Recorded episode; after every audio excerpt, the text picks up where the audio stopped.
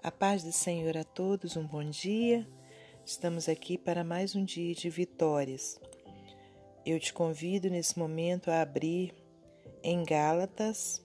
Nós estaremos lendo no capítulo 4, do versículo 1 ao 7. Gálatas 4, 1 ao 7. O Evangelho isenta-nos da lei.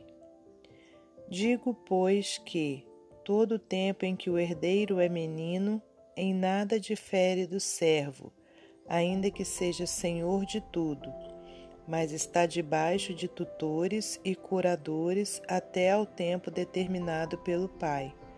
Assim também nós, quando éramos meninos, estávamos reduzidos à servidão, debaixo dos primeiros rudimentos do mundo.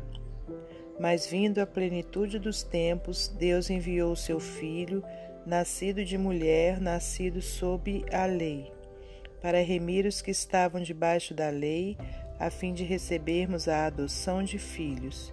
E porque sois filhos, Deus enviou aos nossos corações o Espírito de seu Filho que clama: Abba, Pai.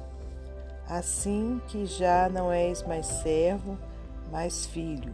E se és filho, és também herdeiro de Deus por Cristo. Só até aqui. Senhor nosso Deus e nosso Pai, em nome de Jesus Cristo, estamos aqui, meu Deus, pedindo a sua misericórdia sobre nós, que o Senhor fale ao nosso coração aquilo que o Senhor tem para falar, em nome de Jesus Cristo. Perdoa os nossos pecados, as nossas falhas, e que possamos ser melhores a cada dia, meu Deus, em nome de Jesus. Dai-nos um dia abençoado na presença do Senhor, que o Espírito Santo conduza todos os nossos passos, nossos pensamentos e ações, e que o Senhor fique conosco, para a glória de Deus Pai, Deus Filho e Deus Espírito Santo. Que o Senhor possa guardar a nossa vida, a vida dos nossos familiares, repreender o coronavírus em nome de Jesus. Nós te louvamos, agradecemos e que o Senhor possa nesse momento me usar como instrumento em vaso de barro do Senhor, um instrumento é, pequeno, Pai, mas que está aqui para a glória do teu santo e glorioso nome, em nome de Jesus. Amém. Meus amados irmãos, é, estamos aqui nessa manhã mais uma vez para trazermos a palavra do Senhor. E aqui a gente vê né, é, nessa carta de Paulo aos Gálatas, é, ele trazendo né, para eles é, o que nós somos verdadeiramente na presença de Deus. E conforme a gente leu aqui, olha, vou voltar à leitura. Digo, pois, que todo o tempo em que o herdeiro é menino, em nada difere do servo, ainda que seja senhor de tudo o que, que nós podemos tirar aqui desse versículo, irmãos? Que ainda que a pessoa seja um herdeiro, mas se ele ainda for uma criança, ele não vai entender que ele é herdeiro, que ele é dono é, de tudo, né, de tudo aquilo ali que, que, que ele herdou. É, e ele vai agir né, como um servo qualquer, ainda que ele seja senhor. Né? Então a gente vê nos países que ainda existem a, a monarquia, é, muitas crianças né, já, já são herdeiros do trono, herdeiros de tudo aquilo ali que o rei tem, né? Mas ele ainda não não tomou posse daquilo porque ele não nem sequer entende, né? Porque ele ainda é um menino, uma criança.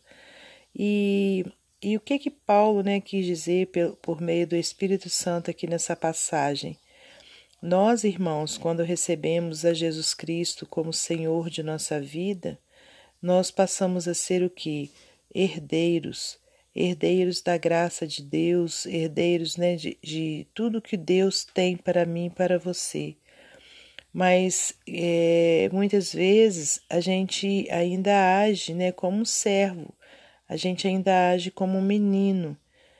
E por que que isso acontece? Né, irmãos? Então vamos continuar a leitura aqui para a gente entender melhor né, o porquê disso acontecer. Mas está, versículo 2, olha. mas está debaixo de tutores e curadores até o tempo determinado pelo pai.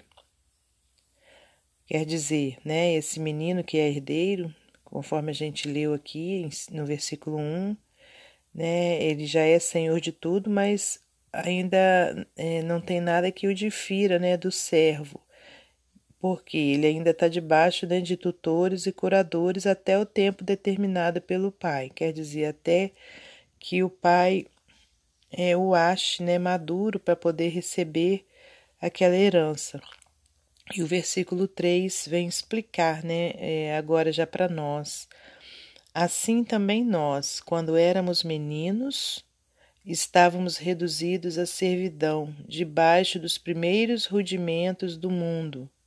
Mas, vindo a plenitude dos tempos, Deus enviou seu filho, nascido de mulher, nascido sob a lei, quer dizer, debaixo da lei para remir os que estavam debaixo da lei, a fim de recebermos a adoção de filhos. Quer dizer, então, quando o nosso Deus Todo-Poderoso né, enviou o seu Filho amado Jesus Cristo né, para nascer aqui nessa terra, irmãos, debaixo né, da lei que aqui imperava, né, ele veio que para nos tirar, né, vamos dizer assim, da servidão que vivíamos, né, que vivíamos ali, é, mesmo sendo nós herdeiros do que o Pai tem, mas éramos escravos, e ele veio o que? Para nos libertar, né, conforme a gente viu, vê no versículo 5, olha, para remir os que estavam debaixo da lei, a fim de recebermos a adoção de filhos. Então, nós que quando recebemos Jesus, passamos a ser adotados, né, como filhos. Aleluias. E porque sois filhos, Deus enviou aos nossos corações o espírito de seu filho, que clama: Abba, Pai. Assim que já não és mais servo, mas filho, e se és filho, és também herdeiro de Deus por Cristo. Aleluias. Então, meus amados irmãos, quando recebemos a Jesus Cristo né, em nosso coração, passamos então a sermos herdeiros de tudo, né, de tudo que Deus tem para nós. Então, que a gente tome posse né, daquilo que, que o Senhor, das promessas né, do Senhor na palavra dele para nós, né, é, da primeira, primeira coisa né, que nós precisamos tomar posse é da nossa salvação e cuidarmos muito bem dela, porque esse é o nosso bem maior, essa é a nossa herança maior, né? E abaixo dela, irmãos, nós temos o que, né? A promessa de paz, a promessa, né? É, de que o Senhor estaria conosco, né? É, até a consumação dos séculos, a promessa de que Deus é, nos fortalece, de que Deus cuida de nós. Então, irmãos, nós somos o que herdeiros e filhos, né, do nosso Senhor. Então, que a gente possa tomar posse dessa maravilha em nome de Jesus. E para finalizar essa palavra, eu vou trazer uma ilustração do livro Pão Diário. O título é Arrastando o Natal Amo o Natal, pois é a celebração do nascimento de Cristo, e a beleza e a maravilha da estação fazem dele a época mais maravilhosa do ano. Ultimamente, entretanto, a estação vem acompanhada de crescente irritação. Todos os anos, os preparativos de Natal surgem cada vez mais cedo, arrastando-se da primavera até o dia de Natal. O Natal costumava chegar apenas em dezembro, mas agora temos estações de rádio e lojas tocando canções natalinas no começo de novembro. Lojas começam a anunciar ofertas de Natal em outubro e os panetones aparecem nos mercados no fim de setembro. Se não tivermos cuidado, essa contínua antecipação pode nos entorpecer, até mesmo nos amargurar com relação a esta época que deveria ser de gratidão e reverência. Quando essa irritação começa a surgir em meu espírito, tento fazer uma coisa: lembrar. trago à memória o significado do Natal.